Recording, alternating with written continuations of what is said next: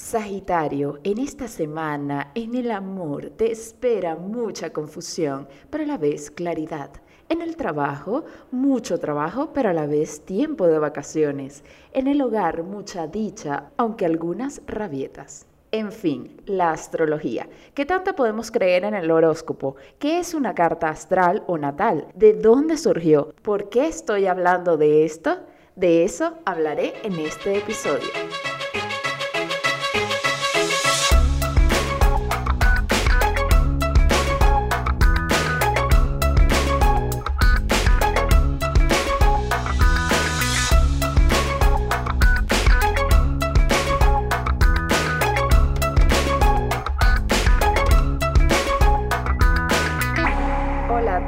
Bienvenidos una vez más a Descubriendo el agua tibia. Yo soy María Angélica Ramírez y te doy las gracias una vez más por acompañarme en este nuevo descubrimiento. Como ya vieron en la particular introducción de este episodio que quise hacer para ustedes, esta vez hablaré de la astrología. Más allá de decir si es cierta o falsa, voy a compartir mis descubrimientos, porque de eso se trata este podcast, descubrir el agua tibia, y también mi experiencia con el tema. Además, pretendo o espero poder derribar algunos mitos que existen alrededor de la astrología para que ustedes, aunque la sigan o no, tengan más información al respecto. Advertencia.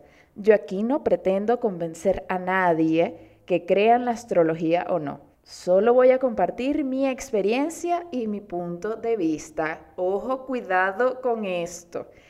Hoy quisiera que me acompañaran a un viaje por las estrellas y por eso abróchense los cinturones y empecemos.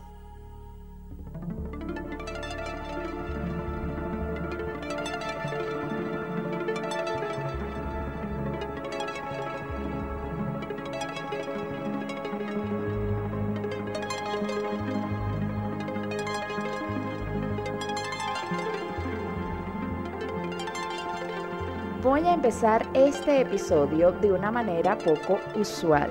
Voy a leer los comentarios que me escribieron en el grupo de Descubriendo el agua tibia en Telegram, se llama Descubriendo el agua tibia podcast, y luego los comentarios que me dejaron en la encuesta de Instagram que puse en mis redes sociales y en las redes sociales de Descubriendo el agua tibia. La pregunta que hice en las redes sociales y en el grupo de Telegram fue, ¿Qué opinan de la astrología? La primera opinión la dio Wendy Racines. La digo. En un principio la juzgué. Creo que el hecho de que mi abuela siempre viera a Walter Mercado y luego a Hermes para burlarme me afectó. Pensaba que de verdad era un asunto del signo del sol, el número de la suerte y que la vida te quería echar los dados. No me sentía cómoda hablando de ella. Luego renegué de mi astral porque la taché de lo mismo. Lo cierto es que hace 12 años, adolescencia modo on, me hacía toda la carta astral que había en línea, sospechosa y gratuita. Había curiosidad o morbo, pues. Ya hace un año más o menos lo reconsideré, empecé a leer los ciclos de los otros signos que uno tiene, leía mi astral un día y dije, mira, como que puede ser. Luego contigo descubrí temas de la carta astral y me intrigaba más, porque había muchas coincidencias con el carácter o ciertas predilecciones que ni uno sabe en qué momento se formaron o quedaron en uno. Esta es la opinión. Muchas gracias a Wendy por su excelente opinión. Ahora tengo una nota de voz de Jesús Rodríguez. Mira, yo particularmente yo no creo en el horóscopo. Mi aproximación fue más a entender los signos por los caballeros del zodiaco que por, que por Diana hacia su momento. Pero a mi mamá le gustaba mucho y debo admitir lo que Karma dice Beach y a mi novia le fascina todo, todo ese asunto, está súper pendiente de los signos escucha mi astral. Yo creo que mi astral ha tenido un tremendo uno ahorita porque ha traído, le ha quitado la generalización y el misticismo a todo lo que es la parte de la, a todo lo que es la astrología y lo ha aterrizado para personas que quieran como que, mira, está pasando esto, esto y esto, y esas son las cosas que, no es que esto es lo que va a pasar porque no es una predicción, sino una explicación de por qué, de por qué ocurren ciertas cosas y en qué ámbito más o menos pueden pasar que de repente para muchas personas es mucho más aceptable. Bien, gracias Jesús por tu aporte. También Bule Organic escribe, me gustaría que se hablara de la realidad que existe en la astrología y no de la pantomima que algunos reflejan. Y sería bueno algunos ejemplos para entender mejor. Gracias. Espero que pueda con este episodio satisfacer algunos de los requerimientos de la audiencia. También ahora voy a leer algunos comentarios que me escribieron en las redes sociales de Descubriendo el agua tibia y también en las redes personales mías. Yo nunca las digo aquí porque muchos ya las conocen, pero bueno, las voy a decir. Mi red social principal que uso más es arroba en Instagram. Eso es todo. Ariadne dice, bien estudiada y aplicada es increíble. Esto es su opinión sobre la astrología. Noreida dice que es complejo intentar entenderla. La gente que respondió en general tenía un concepto bastante mm, abierto hacia la astrología. No vi gente muy escéptica, por lo menos de los que manifestaron su opinión a través de las redes sociales. Y con esto quisiera añadir, para empezar de lleno con el tema, que a mí también en cierta fase, y por eso también estoy aquí hablando de esto, de niña, sobre todo eh, la astrología tuvo un boom en los 90, según entiendo, y en ese boom a mí me gustaba mucho no estudiarla porque jamás la estudié hasta ahora, pero estoy haciendo un pequeño spoiler, sino que me interesaba. Cada vez que salía las predicciones del año 1996, no sé por decir algo, las leía y veía las características de todos los signos, también como que busqué muchas características de mi signo, igual que Wendy, también adolescente, me metí en las páginas gratuitas que te daba interpretaciones de tu carta natal. Las leí todas. También le pedía los datos para hacerles la carta natal a amigos y a familiares y leía también las interpretaciones de ellos. Y creo que en general, como algo que se está viendo y es una tendencia actualmente o desde hace unos años, esto es una tendencia, la veía como una manera de reconocerme o conocerme a mí misma, así como antes uno hacía, sobre todo en la adolescencia, que es una etapa bien difícil, uno hacía esos test de personalidad.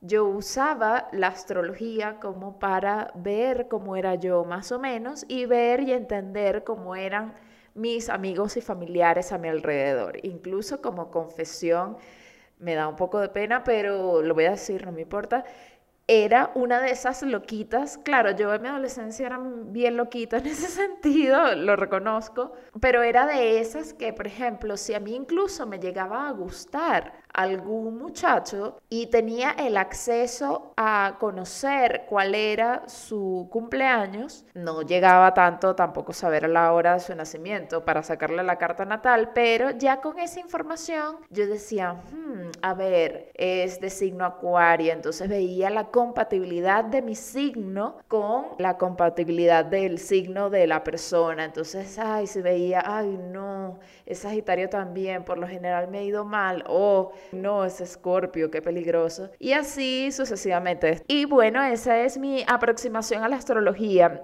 Luego como que me ha dado por épocas, a veces como que sigo a, los astrólogos, en su momento mi astral yo la seguía un montón y leía fervientemente lo que decía, pero luego era como que, ay, qué fastidio mi astral, no quiero saber nada y luego otra vez retomaba. Siempre me intrigó la interpretación porque mi astral, digamos que su cuenta hizo un poco más llana la astrología hasta cierto punto. Es decir, veíamos en los horóscopos de televisión y de las revistas que simplemente te decían las cosas, pero no te decían el por qué. Hacían un poco la burla o, no que hice yo al principio en la introducción del episodio, que te decían en el amor vas a tener complicaciones con un señor de ojos claros pero en el trabajo vas a estar rodeada de muchos eh, niños explorando la vida, qué sé yo. Pero no te decían esto se debe a que Plutón está en conjunción con Júpiter. No, no, nunca te decían eso.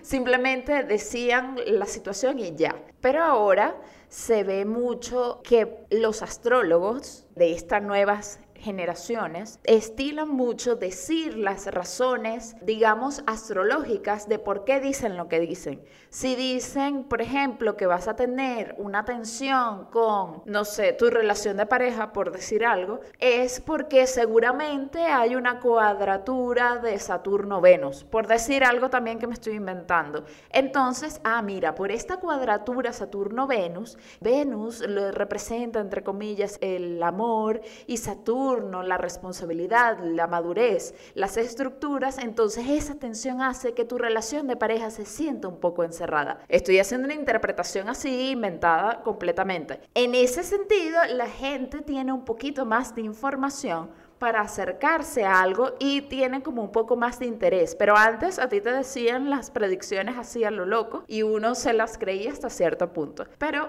hoy voy a decir ciertas cosas que he descubierto recientemente sobre la astrología porque a raíz de la cuarentena empecé a investigar y a leer un poquito más sobre ella, así como quien no quiere la cosa realmente. Es por eso que decidí hacer este episodio y voy a compartir con ustedes los descubrimientos más importantes de la astrología y algunos datos curiosos, históricos, lo que sea esto son algunas cositas. Esta pudiera ser la parte 1 de una serie que hable sobre la astrología, pero eso ustedes lo pueden decidir. Y también cómo queda este episodio. Si queda muy corto en información, yo hago otro episodio sobre la astrología, pero eso por favor ustedes me lo dirán en los comentarios si ustedes quieren ampliar información sobre este tema. Ahora sí, empecemos.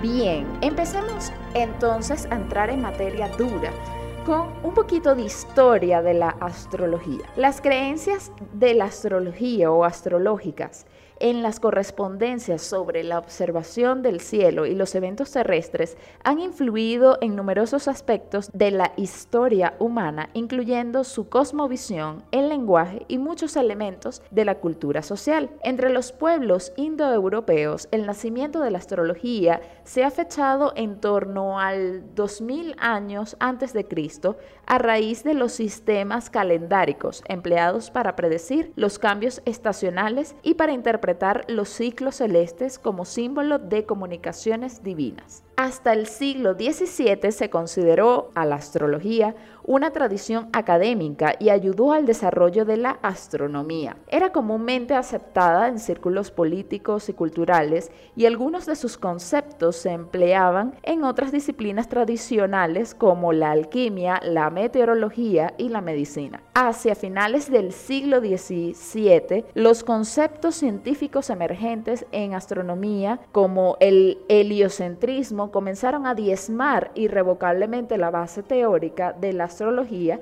que fue perdiendo paulatinamente su carácter académico. En el siglo XX la astrología adquirió mayor popularidad entre los consumidores gracias a la influencia de productos derivados de medios de comunicación como los horóscopos en los periódicos. Bien, aquí sobre esto quisiera decir que efectivamente la astrología en la historia era muy bien vista hasta que empezó a comprobarse que la Tierra giraba alrededor del Sol. ¿Y por qué digo esto? Porque la astrología es geocéntrica. ¿Esto qué quiere decir? Que mide su visión de los cosmos como si el centro fuera la Tierra. Y eso no quiere decir que, ay Dios, pero entonces está mal. No, la explicación que dan muchos astrólogos o la explicación que se da es que aunque sí, efectivamente, la Tierra gira alrededor del Sol, la visión es que los astros influyen hacia la Tierra. Entonces por eso ven al centro de la Tierra porque están viendo la influencia de lo exterior a lo interior.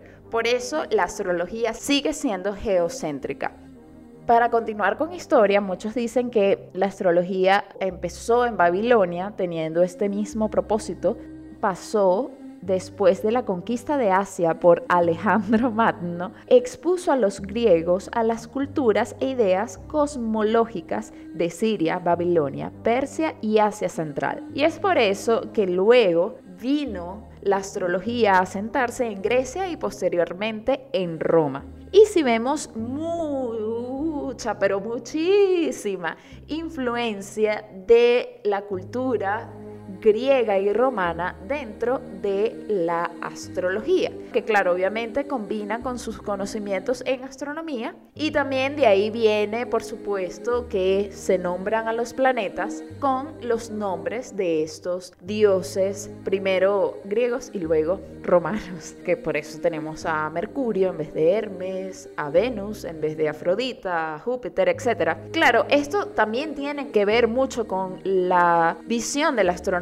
pero al principio pensemos que esto estaba perfectamente ligado. La astronomía y la astrología no eran vistas como dos cosas diferentes, sino que eran como lo mismo. Luego también tuvo influencia en el mundo islámico, porque en el siglo VII tras la rendición de Alejandría a los árabes, los eruditos islámicos recibieron la astrología con entusiasmo. Y de aquí se partió, bueno, hay un montón de historias al respecto y gente famosa del mundo del Islam que no voy a nombrar aquí para hacer un poco más resumido este súper resumen de la historia de la astrología. Pero aquí surgen lo que se llama, que algunos que han estudiado astrología pueden saber y los que no, ya les voy a explicar qué es, las partes arábicas. Las partes arábicas son cálculos matemáticos dentro de la carta natal. En la carta astral es una circunferencia completa, un círculo. Y supongamos que en algún ángulo de ese círculo está el planeta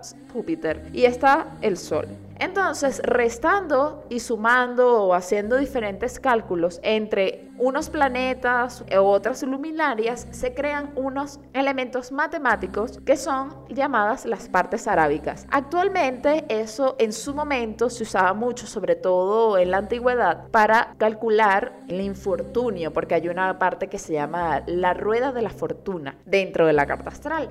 El parte infortunio, que es como supuestamente el área de la vida que según el grado que esté o en el signo significa algo, que eso surge por restar, sumar el ángulo de Saturno menos el de Marte y así sucesivamente. Eso se da gracias a esos cálculos. Actualmente no muchas personas lo usan, pero está ahí. Hay unas personas que sí usan ciertos elementos de las partes arábicas, pero esto ya depende de la tradición o del estudio que haya tenido y su tradición ese astrólogo. Voy a nombrar algunas así por, por pasada, por cultura general, algunos nombres de estas partes arábicas. Por ejemplo, parte de la fortuna, que es ascendente más sol menos luna.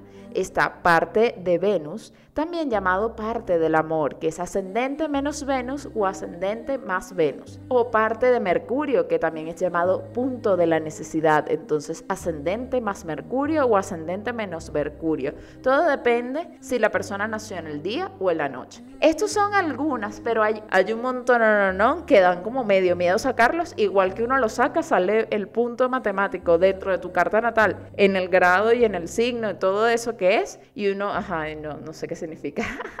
Esa es la verdad. Pero no voy a entrar ahí porque de verdad las partes arábicas últimamente no se están usando mucho y yo no las he estudiado ni he leído mucho sobre ellas. Pero aquí se las pongo sobre la mesa por si acaso conocen algún astrólogo que sí las utilice. Ahora pasamos a la Edad Media. Aquí se explora mucho lo que es las prácticas médicas asociadas con la astrología, porque sí, señores, hay una cosa que yo sé que mucha gente se burla que se llama la astrología médica, que no es del todo así como que viene el médico y va a decir, ay, porque el sol está en tal posición te voy a operar. No, sino que dice que según tu carta natal, tú puedes tener ciertos puntos más débiles o más fuertes según lo que representa cada uno de los planetas y luminarias, porque cada aspecto y cada signo tiene un análogo en el cuerpo humano. Por ejemplo, el sol representa el corazón, el signo de Aries representa la cabeza y así sucesivamente.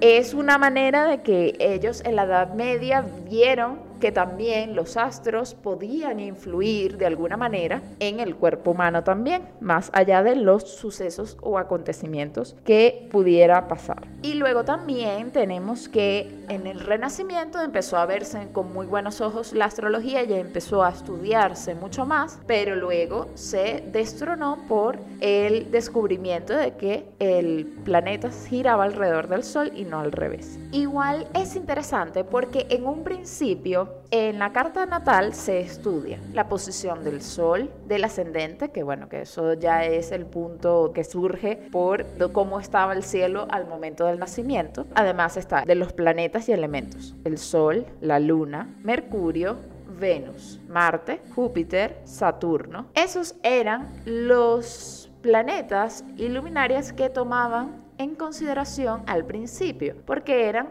los planetas y luminarias que ya sabían que existían. Entonces pasa algo interesante en el siglo XVII cuando descubren que existe Urano en el sistema solar. Y luego, actualmente sí se toma en cuenta Urano, Neptuno y Plutón. Aunque Plutón ya no sea considerado planeta, lo toman como planeta dentro de la astrología. Pero ¿qué pasa? El 13 de marzo de 1781 descubren Urano. Y Urano está asociado mucho con la rebeldía, la y los ideales de la Revolución Francesa, que es la igualdad, la fraternidad y la libertad. Estos son elementos que primero descubrieron el planeta, pero luego vieron los acontecimientos y le dieron ese significado al planeta que coincide muy bien porque cuando los astrólogos siguen estudiando las diferentes posiciones de Urano, pero en retrospectiva tiene sentido con muchas cosas que sucedieron en el pasado y que luego sucedieron en el futuro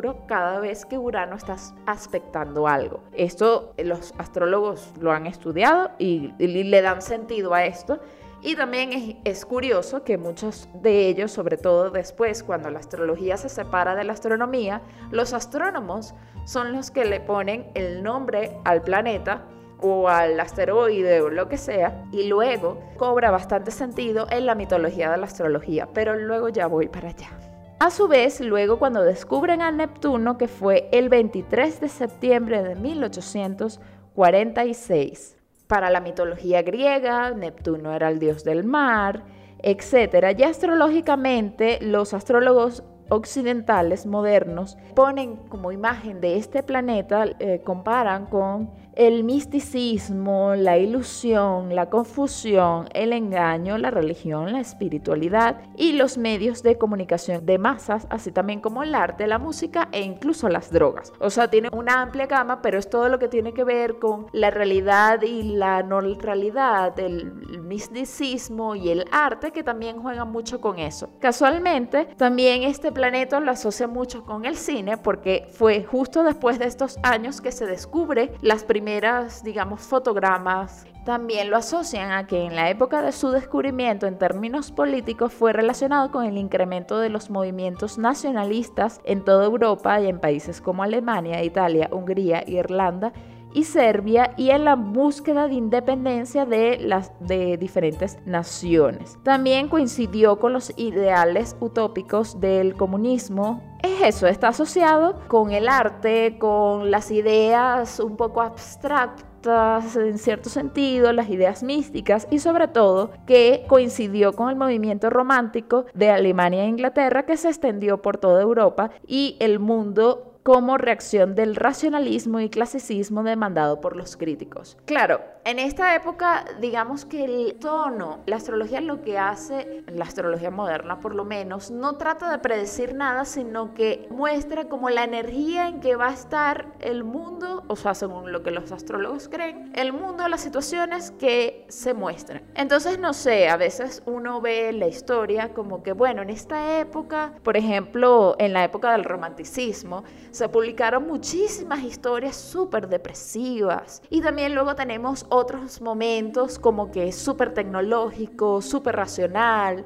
Entonces, esta energía con la que se manifiestan ciertas razones, la astrología lo trata de explicar con sus planetas y eso. Y en este caso, Neptuno coincide con ese momento histórico en el que todos estaban como que deseaban misticismo en sus vidas. Aquí resumiéndolo mal y pronto. Y por último, tenemos el descubrimiento de Plutón que vino más o menos como de 1905 hasta 1930 que estaban como descubriendo, viendo que sí, que no, que sí lo descubrían, que no lo descubrían, etcétera. Y Plutón se llama astrológicamente como el gran renovador y se considera que representa la parte de una persona que se destruye con el fin de renovarse. La palabra clave de Plutón es la transformación dentro de su interpretación astrológica y bueno, también tenemos que al final el descubrimiento de Plutón en 1930 coincidió con el nacimiento y desarrollo del fascismo, el estalinismo en Europa que condujo luego a la Segunda Guerra Mundial y también coincidió con la Gran Depresión y la proliferación importante del crimen organizado en los Estados Unidos. Esto es lo que está en Wikipedia. También está asociado mucho con el psicoanálisis y el surrealismo y todos sus movimientos. Entonces, si ven en estos momentos que descubrieron estos planetas que ahora se siguen analizando en la carta natal, coincidieron con puntos muy específicos de la historia que luego coincidieron con ese significado.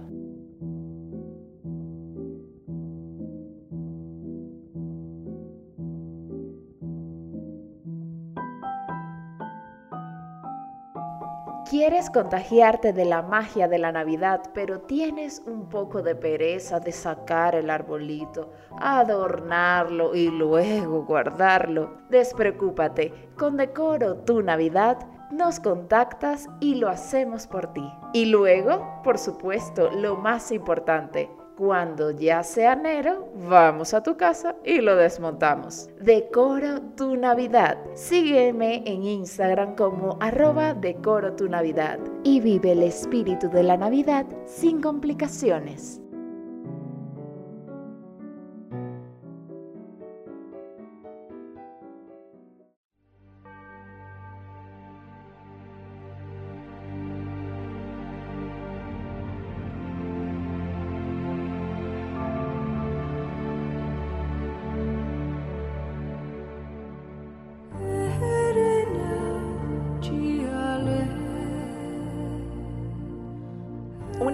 Cosas más interesantes y que más me han llamado la atención de la astrología, más allá de si predice el futuro o no, que yo no soy partidaria de las predicciones del futuro con la astrología, es entender el mundo, es el entendimiento del mundo que lo hicieron los antiguos, las personas de la antigüedad, a través de los arquetipos que se encuentran en la astrología. Luego me di cuenta que los arquetipos que están en la astrología están en todas partes, desde la psicología hasta las historias, todo. Están todo ahí. Y estos arquetipos vienen también de la mitología griega, principalmente. Yo me acuerdo que cuando mm, empecé a ver hace mucho tiempo, cuando empecé la universidad o cuando estaba incluso más pequeña, no me gustaba la mitología griega porque yo la literalizaba. Yo pensaba que era un cuento que me estaban echando. Que sí, es un cuento que te están echando, pero lo que uno tiene que pensar, que luego lo entendí en la mitología griega, es como que el aprendizaje global que te deja. No si el héroe, el personaje fue, vino y le preguntó y hizo tal. ¿Por qué? Porque yo lo literalizaba demasiado porque yo veía que, no sé, que eran horribles, que eran unos cuentos horribles que no tenían final feliz y yo estaba en contra de eso de alguna manera.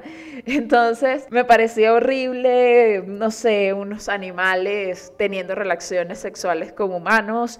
Y también una gente comiéndose los hijos. Y también era una gente clavándose unos cuchillos, unas flechas envenenadas, una gente que se le comían unos hígados, una ave ahí, la persona con el hígado, entonces claro, yo lo veía literal y yo decía, Dios mío, pobre hombre con su hígado y que no puede morir porque está ahí, no puede liberarse, Prometeo, Dios mío, pobrecito y también que si mató un león y se le puso la piel del león y para luchar contra, no sé, la medusa y no sé qué, bla, bla, bla, bla, bla, bla. Pero eso en realidad lo que yo no estaba viendo en su momento era que me estaba enseñando más allá del cuento como tal, no era que yo me identificara con un personaje, sino que yo entendiera el arquetipo en general. Y así son los arquetipos que se ven en la astrología y en la mitología griega. Por ejemplo, el Sol con Apolo, me acuerdo que explican de alguna manera en este mito las eras glaciales, porque en algún momento Faetón, que era hijo de Apolo, le pide el carro, porque Apolo tiene un carro que es el Sol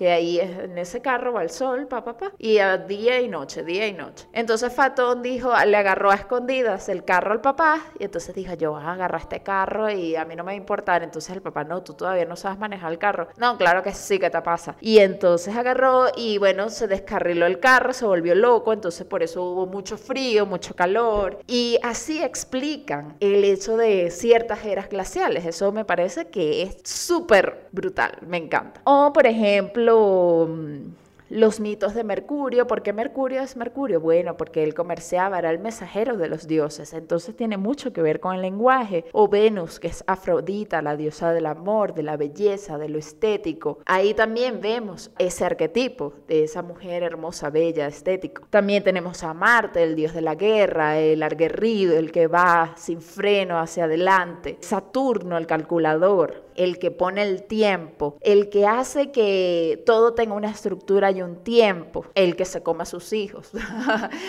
Qué bueno, ¿qué, podemos decir? Eh, Júpiter, Zeus, en fin, y así vamos una y otra vez. Entonces también vemos Júpiter, por ejemplo, es súper exagerado, es el dios que le gusta la justicia, pero a la vez le gustan los viajes, le gusta disfrutar de los placeres de la vida. Eh, a Neptuno, que es como el, dios del mar, que está lo que ves, pero también las profundidades del mar, que es lo que no ves. Y así sucesivamente. Plutón, que es Hades, el dios de los infiernos. En esos arquetipos tú ves un mensaje o una enseñanza. Y ahí parte también la astrología, en esa parte de la interpretación. Pero ¿cómo esto se aterriza? Pues a través de la carta natal y de los signos, que también ya voy con los signos. Es mucha información.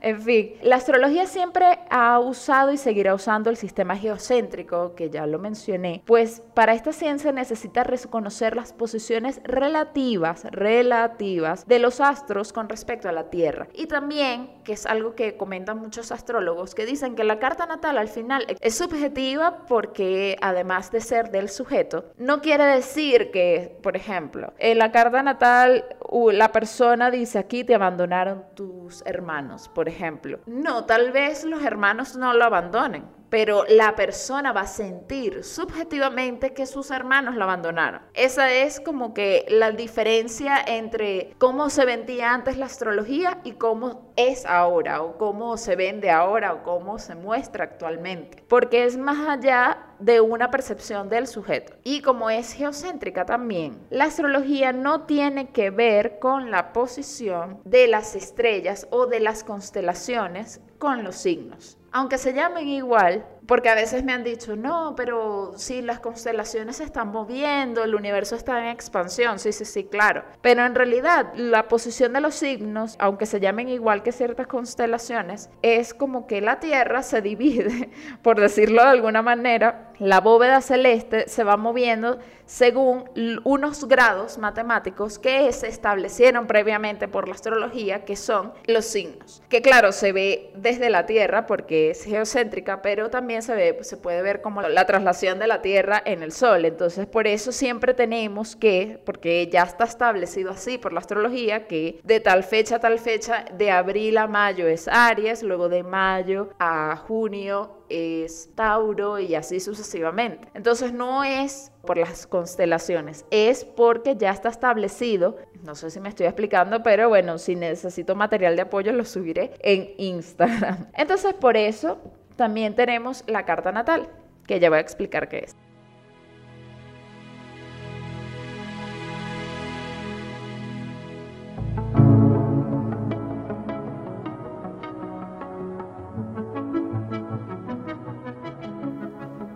No te olvides de seguir a Descubriendo el Agua Tibia en las redes sociales, arroba Descubriendo el Agua Tibia en Instagram, en Telegram, el grupo de Telegram.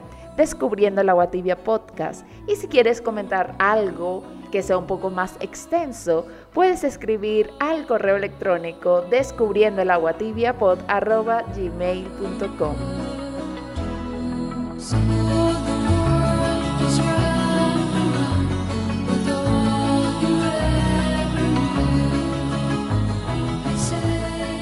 aquí está el concepto en Wikipedia de la carta astral, también llamada carta natal, mapa natal, radix, natividad. Es un diagrama usado por los astrólogos que representa desde una perspectiva geocéntrica las posiciones planetarias en signos y las casas astrológicas que ocupan en determinado lugar.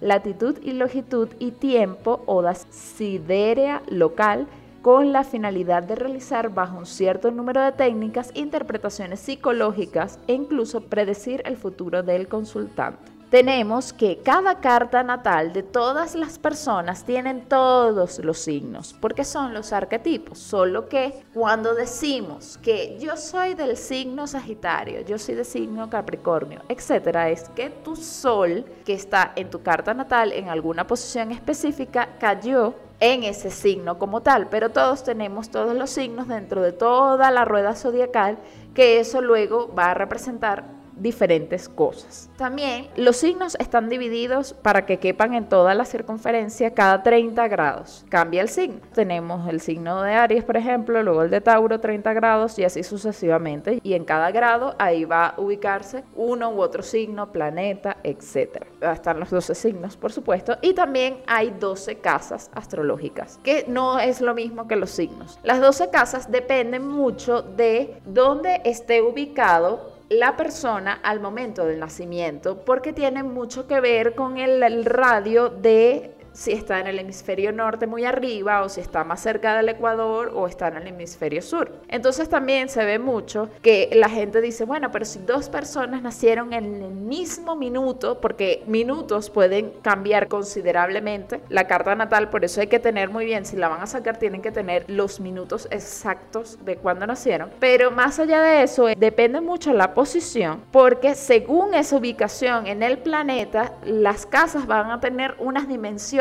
u otras. Entonces, si se ve gente que, por ejemplo, nació en Islandia, por decir algo, que hay casas que están súper más grandes, en vez de estar todas iguales, está la casa 12 que está gigante, por decir una casa, y la casa 2 chiquitita, así casi no cae ningún planeta ahí, por decir algo. En cambio, si te acercas al Ecuador, más o menos ahí si todas las casas van a tener la misma distancia, pero según la ubicación, esto puede variar. Si tienen dudas, por favor pregunten en los comentarios.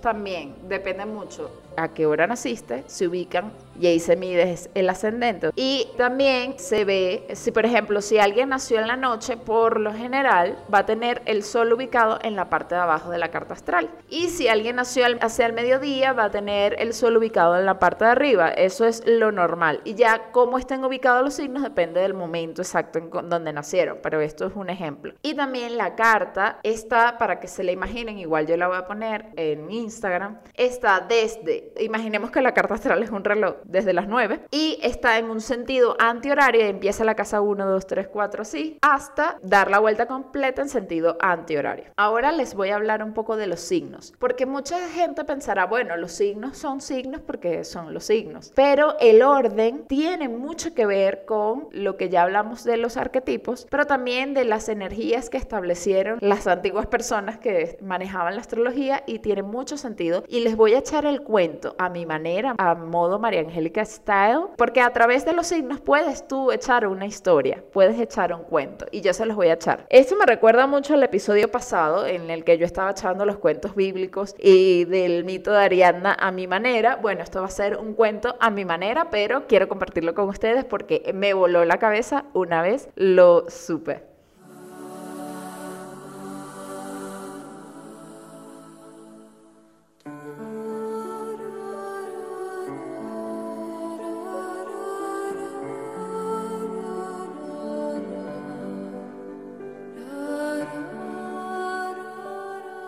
Antes de los signos, quiero decirles un descubrimiento tonto que tuve. Por esto, esta es la génesis de Descubriendo la agua estos descubrimientos tontos. Que la palabra cereales viene de la diosa Ceres.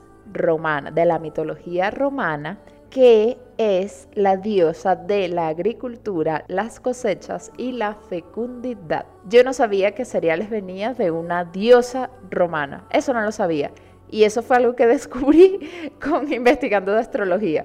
Así que sí, qué raro, los caminos raros de la vida. Pero aquí esta es la génesis de Descubriendo el agua tibia. Comparto estos descubrimientos totos con ustedes. Sigo con los signos ahora sí, porque yo no podía terminar de grabar este episodio sin esto. A ver, los signos no están dispuestos de la manera en que están dispuestos al azar. No, para nada. Está todo perfectamente puesto allí por la evolución de la energía. Y con esto empiezo. Los signos empiezan cuando empieza la primavera. Así empieza el signo de Aries. Y no es casualidad que el signo de Aries empiece, porque Aries es la energía del carnero, que es una energía como de los inicios y por eso su regente es Marte. Entonces que va con toda la iniciativa y el poder aguerrido posible a romper, a impulsar y a iniciar. También está asociado con el nacimiento, porque es el primer signo. Entonces, cuando alguien nace de forma natural, rompe fuentes, se va desde el túnel y sale, sale a romper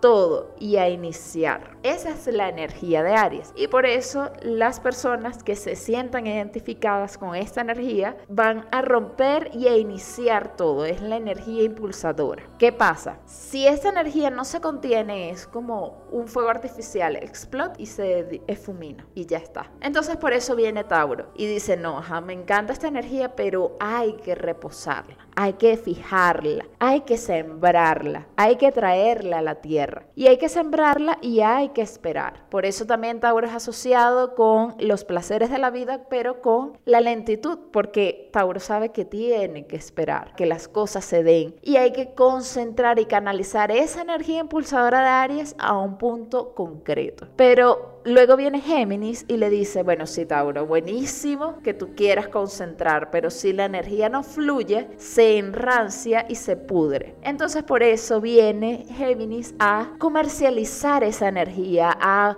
comunicarla, a decirla, a venderla, a mostrarla, a darle nombre a la energía. Esa energía que tanto construyó Tauro ahora es momento de a darle aire, a que nos comuniquemos con los demás y miren, sí, ajá, quiero conocer al vecino y quiero conocer al otro y decir, mira, yo tengo esto aquí, buenísimo, tal, vamos, intercambio, buenísimo. Pero luego viene cáncer y dice, buenísimo que te comuniques con tu vecino, pero ¿y dónde está el lazo afectivo? El vínculo. Y por eso también cáncer está asociado con el alimento, el vínculo materno, esa comunicación, pero más sentimental. Y por eso el otro es tan importante para cáncer y está ahí. Pero luego viene Leo y dice, sí, buenísimo que te conectes, pero ¿y tu valor personal dónde está? Por eso viene Leo a brillar y a ser yo, porque soy yo y a ser la energía creadora, porque basta ya de dejar mucho vínculo y yo, yo tengo que darme mi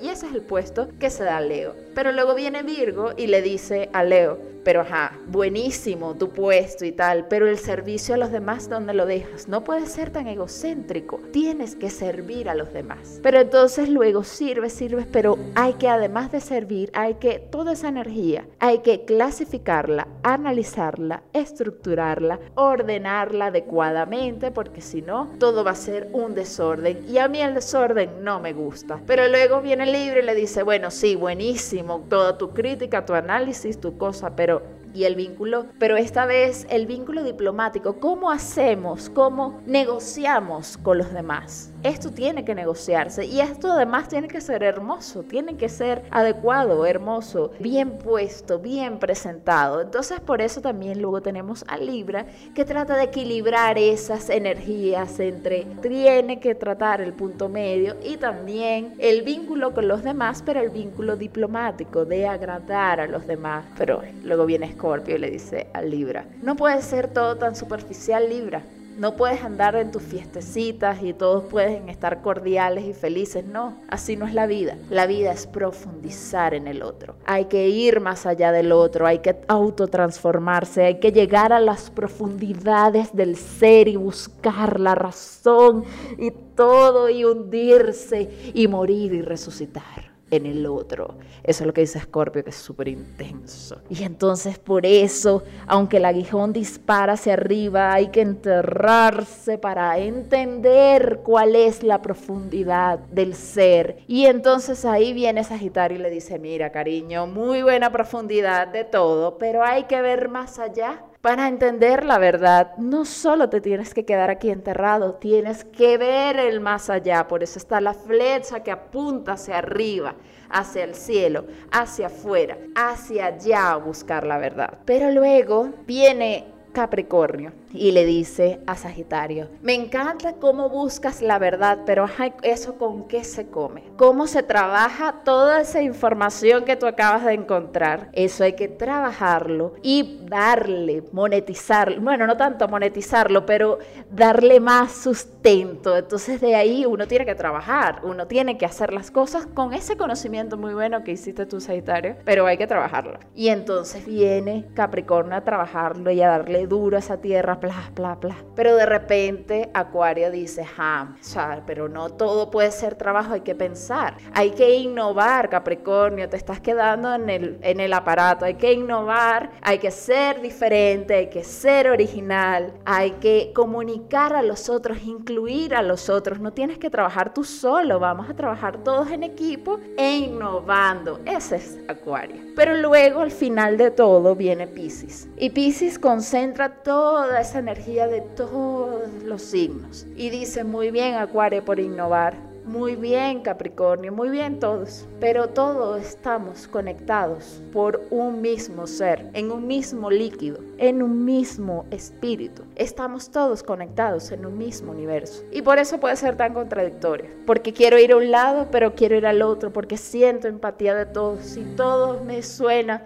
Y Dios mío, no, con tanto conocimiento universal entiendo todo, pero ay, pero me quedo aquí en el agua ahí, porque Pisces simboliza la dos corrientes, una corriente que va y otra que viene. Y es así como que, ah, Dios mío, todo este poder y este conocimiento, pero esto no lo puedo manejar, no lo puedo procesar. Y por eso también Pisces está asociado con el vientre materno ya antes del feto, antes de salir, que está ahí en esa agua, en ese líquido, que tiene todos los nutrientes, pero no hace nada. Y entonces por eso Aries le dice, bueno papi, hay que moverse, no hay que quedarse ahí, hay que iniciar, boom, y así inicia todo el ciclo de nuevo. Esas son las historias de los signos y cada signo por eso mismo tiene un arquetipo, una manera de verse o de representarse en el mundo. Y me gustaría decirles también un poco cuáles son estas imágenes, pero no sé si hacerlo en un próximo episodio, así los dejo, de cuáles son las imágenes arquetipales de cada signo en el mundo y en la vida cotidiana. Pero yo creo que eso lo voy a decir en un bonus más adelante, no lo sé. En el siguiente segmento, porque es que ya, ya llevo una hora grabando, o sea, tal vez esto no sea de una hora, pero entiéndanme. Ahora vamos con, voy a desmitificar algunas cositas de la astrología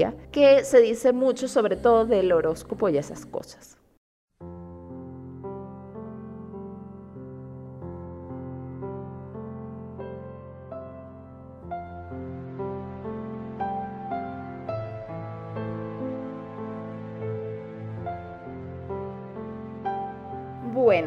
Voy a desmitificar algunas cositas. A mí me parece, y ya esto es opinión personal y de lo que yo he aprendido, que si alguien va a investigar más de astrología, no lo haga con los horóscopos de la prensa. Porque la validez de los horóscopos que se publican diariamente ha sido muy debatida por los astrólogos porque Tú no puedes decir una predicción sin tener los conocimientos de la carta natal de la persona y los tránsitos que están ocurriendo dentro de esa carta natal sobre la persona. Entonces cuando dicen, a ver, eh, Sagitario, tú Libra, este mes vas a tener muchas conversaciones, en realidad estos astrólogos que hacen estas interpretaciones lo están haciendo por los tránsitos que están ocurriendo uno dentro de los signos en ese momento. Supongamos, ahorita Plutón está transitando en el signo de Capricornio, pero transita en el signo de Capricornio, Plutón está muy lejos y cada vez que cambia, cambia cada, no sé, como 15 años más o menos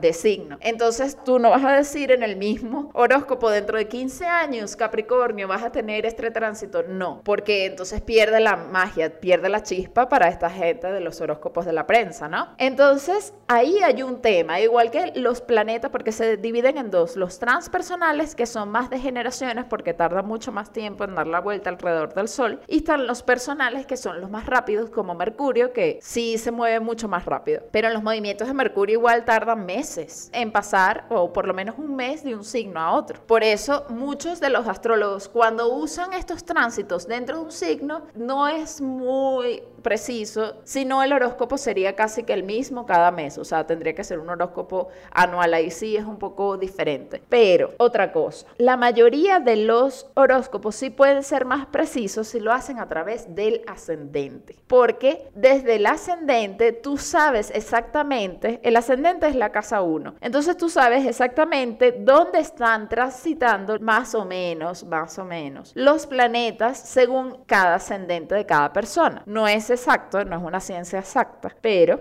puedes tener un, un, mensaje un poquito más acertado. Entonces, cuando ustedes lean los horóscopos, si es que lo quieren leer, yo ya no leo horóscopos y les soy sincero, pero si ustedes lo quieren leer, tienen que leer el horóscopo desde el ascendente, no desde su signo solar. Y ustedes tienen que averiguar su ascendente, pueden meterse en cualquier página como cartanatal.es o astro.com o hay muchas páginas donde puedes conocer tu carta natal y ahí puedes saber tu ascendente. ¿Por qué es el ascendente? Por eso lo que ya les dije, porque los horóscopos están calculados por el ascendente de cada persona. Entonces, por ejemplo, yo que soy de signo solar Sagitario, mi ascendente es Virgo. Y ahí es cuando yo empecé a leer el horóscopo de Virgo, empecé a darle más sentido a lo que estaba diciendo, sobre todo mi astral. Esto lo digo principalmente porque hay muchos de ustedes que me escribieron que siguen a mi astral y cuando ven a mi astral que dice Escorpio, bla, bla, bla, es si ustedes tienen ascendente Escorpio, léanlo. Ella dice de solo ascendente, pero no, es ascendente. Y es muy complicado decir una predicción.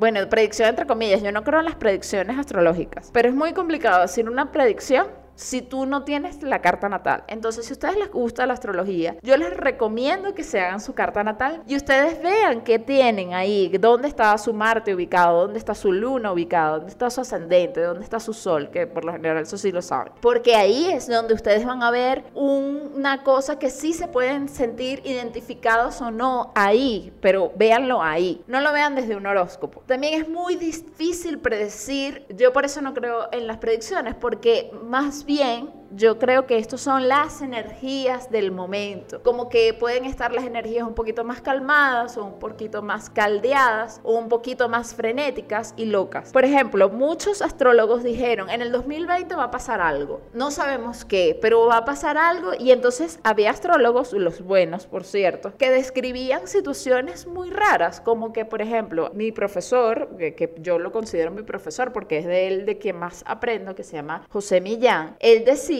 en diciembre del 2019, diciendo sobre las predicciones del 2020, que el 2020 iba a ser el año que íbamos a vivir peligrosamente. Y él explicaba por qué. Pero claro, viviendo peligrosamente porque él decía que teníamos que, cada vez que saliéramos de nuestras casas, teníamos como que enfrentarnos a la supervivencia. Pero él no sabía a qué se estaba refiriendo porque él veía, bueno, estos son los tránsitos que va a haber en el 2020. Yo no sé exactamente qué va a pasar, pero es más o menos se va a sentir como que vamos a tener la necesidad de sobrevivir. Eso fue lo que él dijo. Y efectivamente, estamos sobreviviendo por un virus que está en el, ambiente. Entonces, no era una predicción, no es que dijo va a venir el coronavirus, no, él no dijo nada de eso. Él simplemente dijo más o menos cómo se va a sentir el ambiente. También, ¿qué claves básicas les puedo dar? Uno, si van a leer horóscopo, vean su ascendente. También la segunda recomendación que les hago es que vean muy bien qué tipo de astrólogo están leyendo.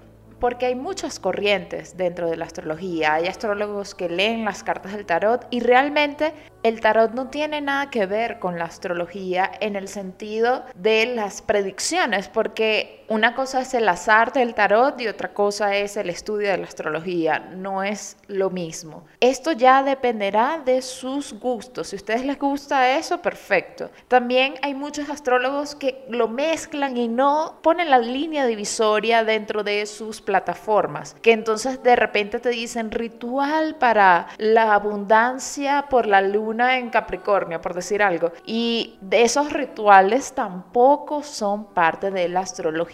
Están mezclando cosas más, rituales más mágicos o energéticos o lo que sea, que yo no tengo nada de dominio en eso, y lo mezclan con temas astrológicos, que sí, una cosa es la luna en Capricornio en ese momento y otra cosa es si quieres hacer un ritual o no. Eso ya depende de los gustos de cada persona. Es eso, ver muy bien el astrólogo, y yo creo que como reflexión final, creo que la astrología en esta nueva etapa que está experimentando en, la historia de la astrología va a ser un poco más pragmática y menos mística yo creo que si todos tuviéramos el acceso a la información que está, porque está en internet, de cómo analizarla, cómo verla, van a entender que no tiene tantas cosas místicas, simplemente es algo que puedes creer o no, pero que puede ser bien legible, entendible, comprensible dentro de, no sé, dentro de la vida, o sea, como ustedes quieran. Esto ya es opcional, ya como yo dije al principio, no iba aquí a decirle a nadie que creyera o no en la astrología, simplemente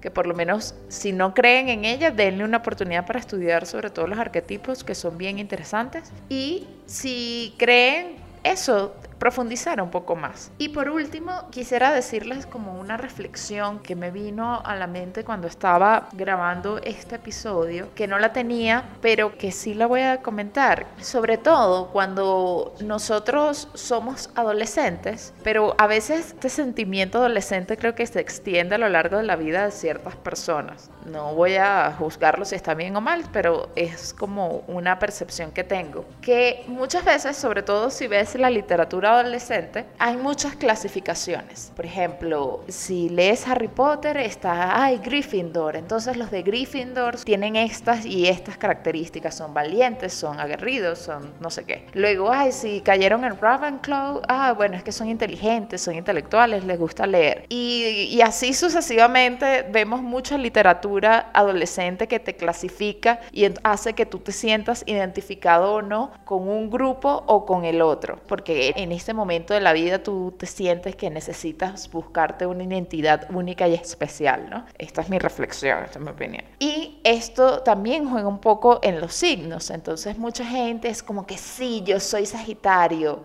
sí, yo soy Acuario, o también muestran lo mismo, pero a lo contrario, yo no me considero Acuario. Estudiando la astrología me di cuenta que todos tenemos todos los signos y todos somos parte de un todo, o sea, es así. Y eso no nos hace que seamos parte del grupo de los sagitarianos, entonces yo solo me llevo bien con los sagitarianos. No, o sea, todos tenemos de todo y en esas dualidades aquí yo explicándolo a través de la astrología porque es el episodio de hoy, o sea, yo he visto, leído cartas de Sagitarios que tienen una carta natal súper distinta a la mía, con otras configuraciones y por eso no todos los sagitarianos somos iguales, así como no todos los capricornianos son iguales, así como no todos los taurinos son iguales. Es eso, entender que que esos arquetipos funcionan y que todos los tenemos todos. No somos como una novela adolescente en que yo soy del bando de los del equipo rojo y tú eres bando del equipo amarillo. No, o sea, somos todos podemos también aunque dentro de nuestra esencia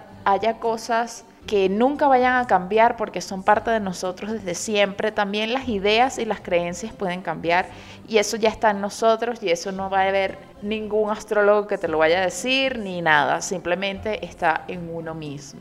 Esa es como mi reflexión final que me trajo todo esto, porque sí, puedes estudiar esto y tal, pero al final es como tú te quieras transformar como tú mismo quieras creer que tú eres. Esa es mi creencia. Es eso. Así que si te dicen que tienes como una amiga que tiene a Venus en casa 10, que es la casa como de la profesión, y en Escorpio. Entonces siempre los astrólogos que no entienden bien Venus en Escorpio dicen como que es súper sexual. Y entonces le dijo, ay, bueno, en tu profesión deberías vender objetos sexuales. Y es como, ¿what? Eh, no, no tiene que ver con eso. Esto no hay que reducirlo a una sola palabra. Creo que es un poco más profundo. Y sí vale la pena estudiarlo, así sea por curiosidad, por hobby, como lo estoy haciendo yo ahora. Bueno, este episodio va a tener segunda parte y vamos ahora, es el turno de la audiencia.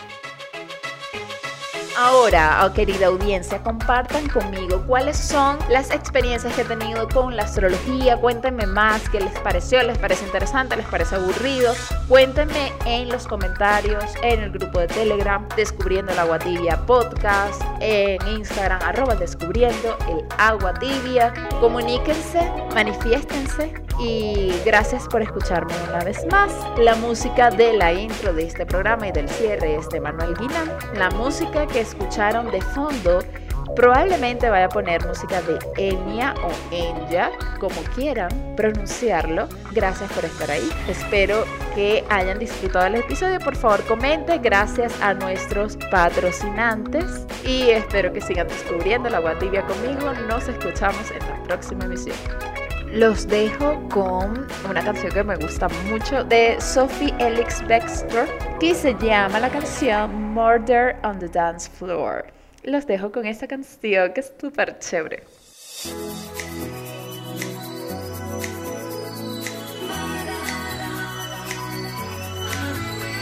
It's murder on the dance floor.